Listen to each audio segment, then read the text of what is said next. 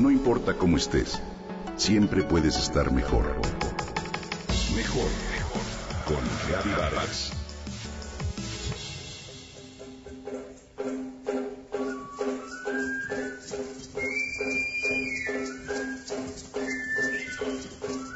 Cuenta una vieja leyenda que la ciudad de Puebla fue trazada por los ángeles que bajaron del cielo y en una sola noche le dieron forma a sus calles rectas y bien organizadas. Dice el mito que el obispo de Tlaxcala tuvo un sueño en el que vio a los ángeles con escuadras y cordeles, delineando la nueva villa en medio de un valle despoblado, y que esa visión determinó el lugar en el que Puebla debería fundarse.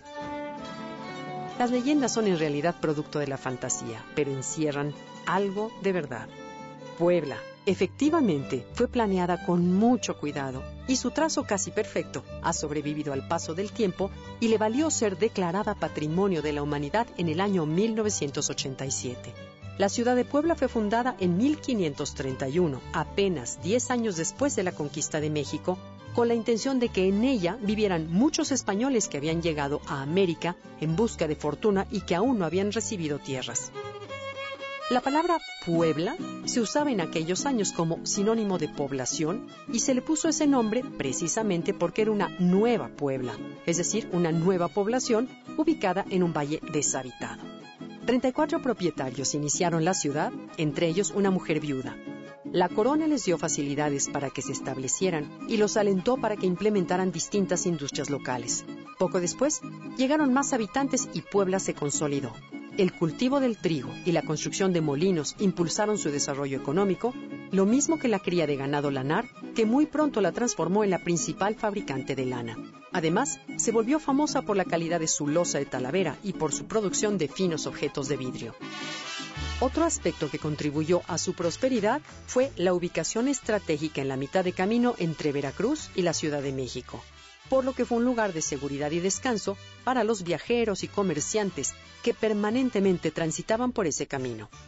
Con el paso de unos cuantos años, Puebla se transformó en la segunda ciudad más importante de la Nueva España y en una verdadera joya arquitectónica y artística.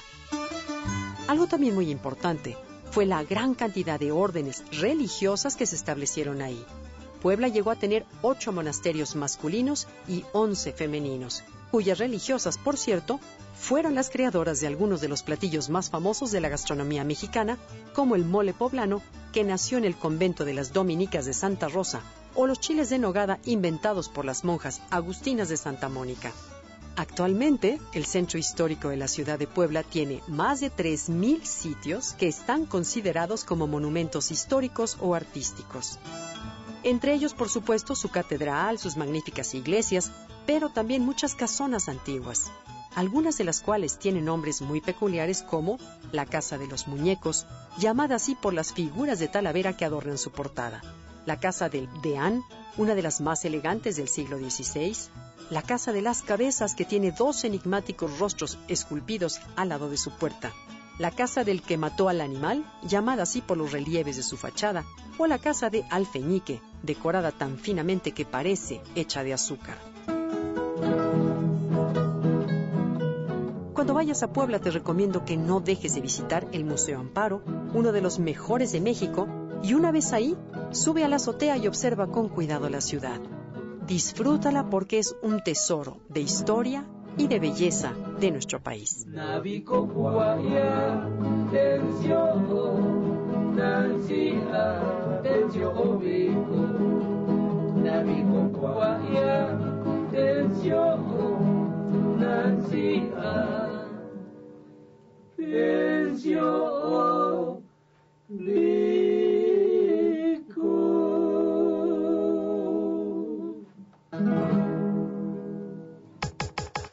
Comenta y comparte a través de Twitter.